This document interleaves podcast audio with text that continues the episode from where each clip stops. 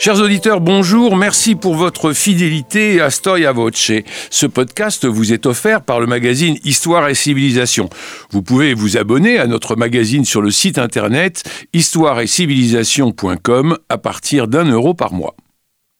La gladiature fait partie de ces sujets que l'on croit connaître depuis toujours, mais pour lesquels les idées reçues perdurent envers et contre tout.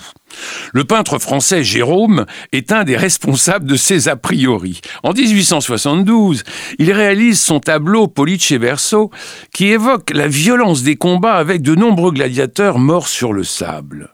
Le peintre y dénonce aussi le sadisme des Romains et des Romaines, qui réclament encore plus de sang en faisant le fameux geste du pouce retourné. Reproduit à de très nombreux exemplaires, cette toile a complètement inspiré le réalisateur italien Enrico Guazzoni dans Covadis, l'un des tout premiers péplums, nous étions en 1913. À partir de là, tous les autres films de gladiateurs, jusqu'au fabuleux Gladiator en 2000, ont repris les mêmes poncifs qui sont malheureusement tous faux ou très éloignés de la réalité historique. La gladiature n'a pas été inventée par les Romains, et ce phénomène touche la plupart des sociétés antiques sur plusieurs siècles. Sa première expression s'inscrit dans un contexte funéraire. Le plus ancien témoignage de ces combats rituels se trouve dans l'Iliade à l'occasion de la mort de Patrocle. Deux guerriers s'y affrontent devant le mort jusqu'au premier sang. Outre la célébration d'une personnalité importante, ce combat indique le caractère volontaire des combattants, le désir de briller, les récompenses et le rôle important dévolu au public et à l'organisateur. Tous ces éléments correspondent déjà aux spécificités fondamentales de la gladiature après Homère. Ce type de combat est pratiqué par d'autres civilisations méditerranéennes. Dans le sud de l'Italie, à Paestum, les tombeaux du IVe siècle avant Jésus-Christ sont illustrés par des combattants en armes qui s'affrontent au son des flûtes et sous le regard d'un arbitre. Ce rituel funèbre est ensuite adopté par les Étrusques et passe aux Romains. Ceux-ci organisent leur premier combat sur le Forum en 264 avant Jésus-Christ avec seulement six gladiateurs. Indispensable à la compréhension du phénomène, une notion fondamentale voit le jour à cette époque, celle des armaturae. Ce terme, souvent traduit de manière paresseuse par armure, laisse imaginer un gladiateur recouvert d'une armure complète, ce qui n'est jamais le cas. Une traduction plus juste est celle de l'équivalent grec panoplia, plus proche de la réalité, la panoplie, évoque un ensemble cohérent d'équipements. La plus ancienne armatura date de 310 avant Jésus-Christ. D'après tite les Romains et leurs alliés de Capoue remportent alors une importante victoire contre les Samnites. Si les Romains consacrent les dépouilles des vaincus aux dieux, leurs alliés campaniens affectent ces armes à un autre usage. Par mépris et par haine des Samnites, ils s'en servirent pour armer les gladiateurs qui se produisaient au cours des banquets et auxquels resta le nom de Samnites. Tout en conservant son aspect rituel et funéraire, les Romains donnent à la gladiature un tour de plus en plus spectaculaire. En mettant en scène les dépouilles des vaincus, ces combats prennent un caractère commémoratif et patriotique. Cette première armartura samnite est suivie au IIIe siècle avant Jésus-Christ par l'apparition des gladiateurs gaulois. À la fin du IIe siècle avant Jésus-Christ, les légions plantent leurs aigles en Orient et l'armatura du Thrace fait son apparition. On peut qualifier d'ethnique cette gladiature contemporaine des grandes conquêtes de Rome. Chaque gladiateur porte alors une panoplie précise directement empruntée aux armes caractéristiques de chaque peuple. Pratiqués par des prisonniers de guerre, ces duels sanglants rappellent la toute-puissance de Rome pour le plus grand plaisir de ses citoyens. En s'amplifiant, le phénomène change d'échelle. En deux siècles, les combats passent de quelques gladiateurs à des centaines de couples qui s'affrontent pour divertir le public. Au début du premier siècle avant Jésus-Christ, ce sont donc des milliers d'esclaves gladiateurs contraints et forcés qui attendent l'heure de s'entretuer dans les arènes d'Italie. Cette évolution va entraîner une rupture lourde de conséquences. En 73 avant Jésus-Christ, un guerrier d'origine thrace, nommé Spartacus, est fait prisonnier par les Romains. Dès cette époque, la gladiature est suffisamment structurée pour soumettre les combattants à un entraînement intensif. Spartacus se retrouve ainsi gladiateur dans une école de Capoue. Probablement issu d'une famille aristocratique, Spartacus refuse de subir ce destin. Avec quelques compagnons, il se rebelle et s'enfuit. Après son évasion, il réunit plusieurs dizaines de milliers d'esclaves entraînés par une élite de gladiateurs. Pendant deux ans, cette armée hétéroclite parvient à ravager l'Italie et à vaincre à dix reprises les soldats de Rome. Au lendemain de cette révolte, les Romains ne peuvent plus continuer à contraindre des milliers d'esclaves à mourir sur le sable de l'arène. Entre la mort de Spartacus et la stabilisation augustéenne, le recours à ces gladiateurs volontaires devient peu à peu la règle. Riches ou pauvres, aristocrates ou simples citoyens, étrangers ou affranchis, ils s'engagent dans cette carrière pour la gloire et l'argent. Ces hommes sont alors nommés octorati, c'est-à-dire ceux qui se louent comme gladiateurs. Ce type de contrat est parfaitement encadré par la loi et doit être déclaré devant un magistrat par le gladiateur et son laniste. En échange de son engagement, l'octoratus reçoit la prime prévue par le contrat, le precium. Enfin, il prête un serment qui le rejette au plus bas de l'échelle sociale. En comparant l'engagement du philosophe à celui du gladiateur, Sénèque rapporte la formule de ce serment. Celle-ci montre de façon explicite que ces volontaires intègrent en toute connaissance de cause une profession à risque. Je cite Le plus noble et le plus infâme des engagements comporte la même formule accepter d'endurer le feu, les fers, la mort par le glaive. Toujours soucieux de plaire au public, les hommes politiques offrent des combats et comptent sur les lanistes pour fournir des gladiateurs de qualité. Ces sortes d'impresarios de gladiateurs imaginent alors de nouvelles armaturae. Dans un premier temps, celles-ci découlent des anciennes sans pour autant les remplacer. Ainsi, le samnite engendre le provocateur et le myrmillon, deux nouveaux gladiateurs distincts. La différence tient alors à l'évolution de leur armement qui induit des formes de combat plus élaborées l'apparition de nouveaux combattants aux techniques très sophistiquées requiert toujours plus d'entraînement. Cette exigence des lanistes est acceptée par des combattants volontaires qui savent que la mort n'est plus la conséquence obligatoire d'une défaite, mais de leur manque de professionnalisme. Si la mort ne disparaît pas, le sort du vaincu est à présent entre les mains du public, qui tente d'influer à grands cris la décision finale de l'éditeur. À présent, le gladiateur vaincu peut espérer être renvoyé vivant c'est la mission, s'il a affronté avec bravoure son adversaire.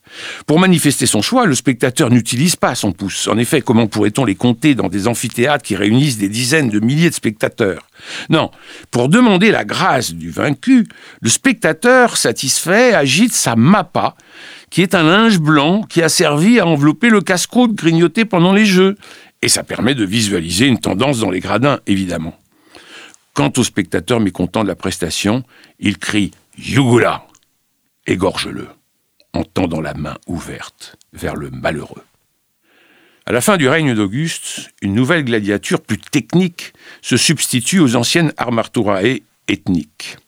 Le couple phare oppose alors le myrmillon aux traces. Le myrmillon est l'aboutissement de l'évolution du samnite qui a disparu en donnant naissance à un gladiateur équipé d'un scutum, c'est un grand bouclier cintré, un glaive court et droit et une petite ocréa qui est une jambière. Face à lui, le Thrace est le seul gladiateur ethnique à perdurer. Le maintien de cette armatura provient de ses particularités qui en font l'exact opposé du myrmillon. Sa parma, qui est un petit bouclier, ses deux grandes ocréae et sa glaive recourbé d'origine orientale. Ces armes permettent de l'identifier immédiatement. Et les deux gladiateurs, aux techniques très différentes, ont chacun leur partisan. Désignés en référence au bouclier de leur favori, ces supporters sont qualifiés de Scourtari ou de Parmoulari.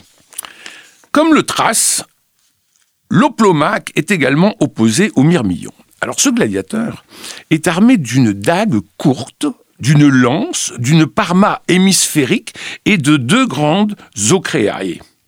Sa maîtrise de deux armes différentes en fait un combattant très technique, plus rare que le trace.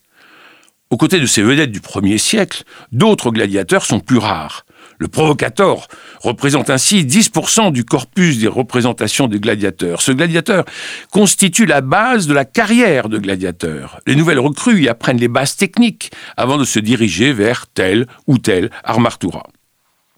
Un autre gladiateur assez rarement représenté est l'Ekes. Ce gladiateur à cheval et le seul à combattre systématiquement en tunique. Cette distinction, tout comme le fait d'être monté, constitue sans doute la marque d'une origine aristocratique de la plupart de ces cavaliers. Équipés d'un casque sans cimier, d'un petit bouclier rond et plat, d'une lance et d'un glaive, les équitesses commencent leur combat à cheval et le terminent au sol. Dès l'époque de César, les casques de gladiateurs se distinguent de leurs équivalents militaires. Ces coiffures protègent de mieux en mieux les gladiateurs avec de larges rebords, de hauts cimiers et des protèges-joues de plus en plus enveloppants. Cette évolution aboutit au milieu du 1er siècle après Jésus-Christ, à l'adoption de grilles de protection faciale qui masquent l'ensemble du visage des combattants. Ces améliorations ne répondent pas à des préoccupations humanitaires. En empêchant les blessures les plus graves, elles évitent de perdre trop vite des gladiateurs sur lesquels les lanistes ont investi du temps et de l'argent pour leur entraînement. De plus, le fait de protéger le visage du combattant lui permet de prendre plus de risques en offrant au public une attitude toujours plus offensive. Cette double recherche de la technicité et du spectacle est à l'origine de l'émergence du couple le plus célèbre de la gladiature. Le récière est le gladiateur le plus facilement identifiable. Armé du trident, d'un filet et d'une dague, il ne porte ni casque, ni jambière, ni bouclier. Les premiers rétières font leur apparition sous le règne d'Auguste, mais ce combattant aussi redoutable qu'original ne trouve pas immédiatement un adversaire à sa taille. Il faut attendre l'époque de Vespasien, 69-79 après Jésus-Christ. Il faut donc attendre cette époque pour qu'apparaisse un adversaire à la mesure du récière. C'est le sécutor. Doté d'un scutum et d'une petite ocréa sur la jambe gauche, ce gladiateur pourrait être confondu avec un myrmillon, mais la grille de protection faciale est remplacée par une plaque de bronze épaisse de 1 cm et percée par deux petits trous pour les yeux. Cette protection permet d'encaisser sans rompre les coups de boutoir du trident.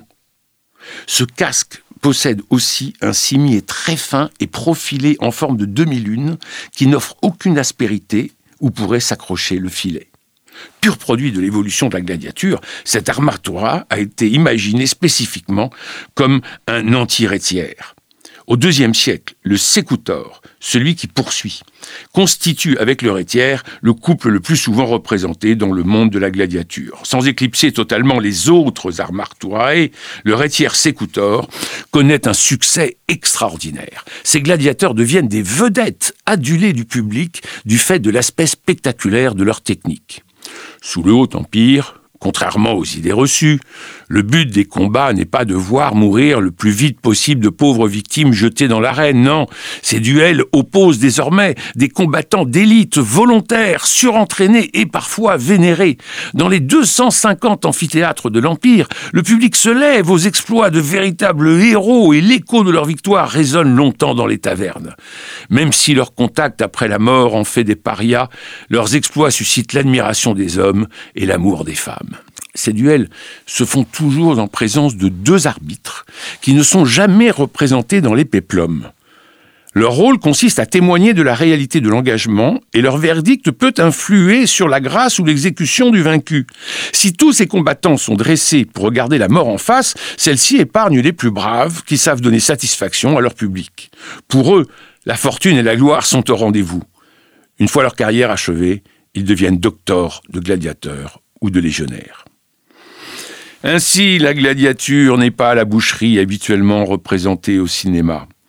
Plus que la mort, c'est le suspense, c'est la bravoure, c'est la variété des techniques qui font vibrer les foules à l'apogée de l'Empire. Ce frisson dure jusqu'à l'instant ultime où chaque spectateur a le sentiment de contribuer à la grâce du héros malheureux ou à la condamnation du lâche.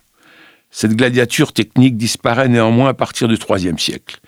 Bien plus que les anathèmes des chrétiens dont l'écho a contribué à forger la légende noire de la gladiature, c'est le déclin des villes qui cause la disparition des gladiateurs. Phénomène avant tout urbain, ces combats ont été financés par les riches notables soucieux de s'attacher la considération de leurs concitoyens.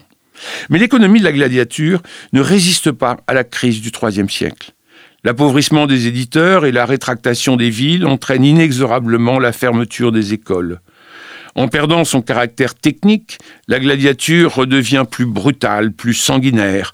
Elle recourt de nouveau à des prisonniers de guerre, contraints, comme à l'époque de Spartacus. Cette gladiature finissante survit quelque temps en Italie, mais elle n'est plus que le pâle reflet d'un phénomène qui a largement contribué à réunir les peuples de l'Empire romain. Des peuples qui communiaient autour d'une passion partagée par tous, depuis l'empereur jusqu'au dernier des esclaves. Merci de nous avoir suivis jusqu'au bout. N'hésitez pas à vous abonner à notre chaîne et à partager nos émissions. À très bientôt.